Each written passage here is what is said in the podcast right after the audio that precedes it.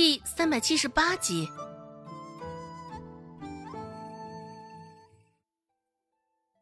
这还是温志安第一次遭遇这种事儿，也真是滑稽可笑极了。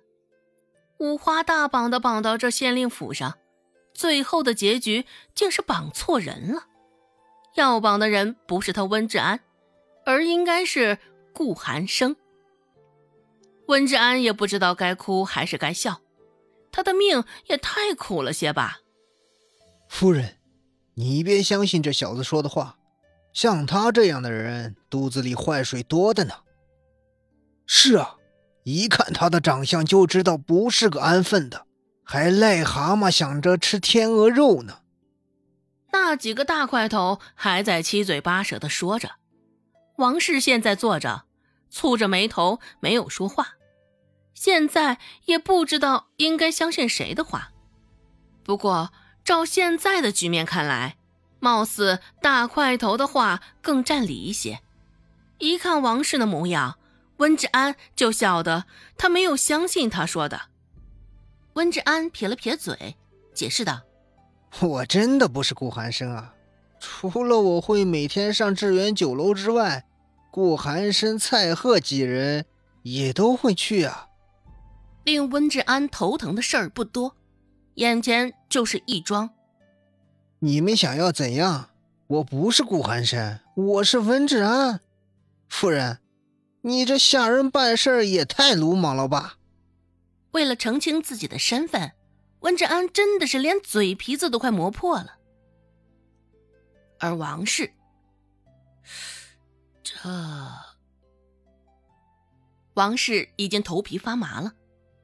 两方对此到底孰真孰假？王氏攥着拳头，久久没有说话，也不知道他在想什么。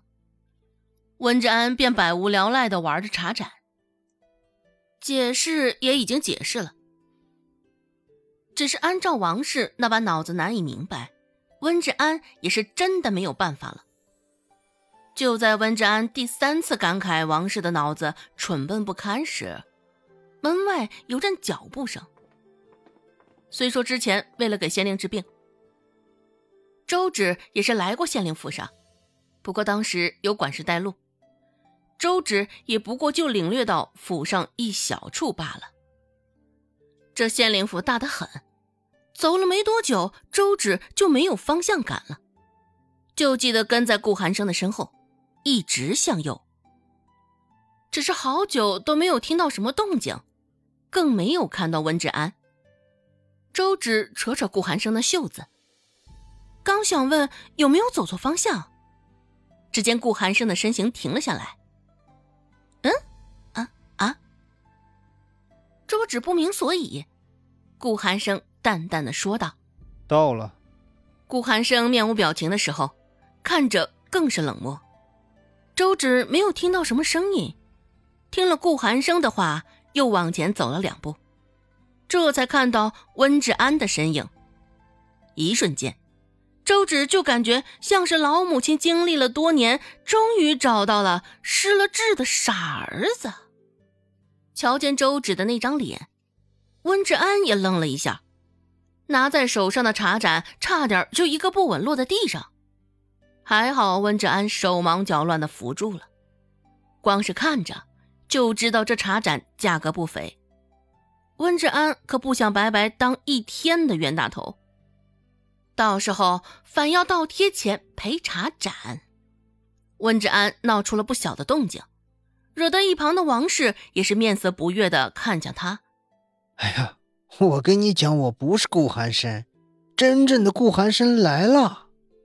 说到这个的时候，温志安脸上都是真心的笑意，只是王氏却是更是不解了，朝着顾寒生的方向，温志安吼了一句：“寒生，你可算是来了。”顾寒生挑了挑眉毛，总觉得这其中有问题，只是具体。他不知道又是哪儿出现了问题了，现在也只得硬着头皮走进去。顾寒生一进入大堂，王氏就可以肯定，刚刚温志安说的话是真话了。那几个大块头是真的抓错了人，光是冲着顾寒生那张脸，王氏也甚是明白什么叫神仙男子。这出尘的长相，这出尘的气质，还真的是让人看得移不开眼睛。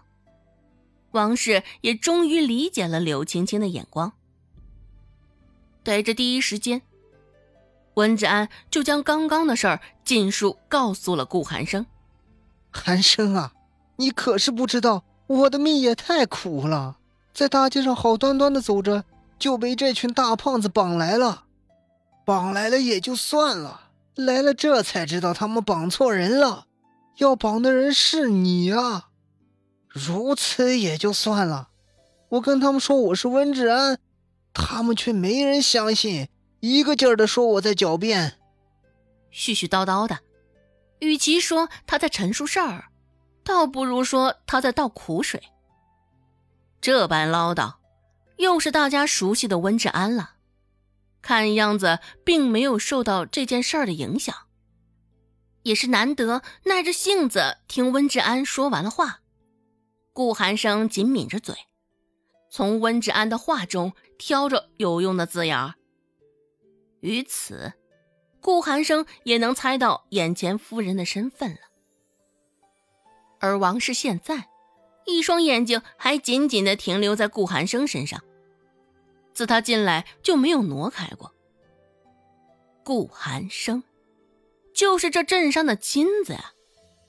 王氏也是看呆了，手上的水洒出来，一时之间竟也没注意。啊，夫人，夫人，水洒了！一旁的丫鬟及时提醒道。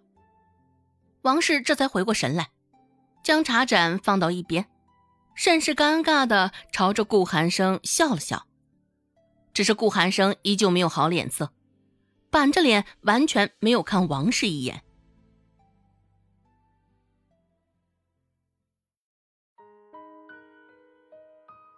本集播讲完毕，感谢您的收听。感兴趣，别忘了加个关注，我在下集等你哦。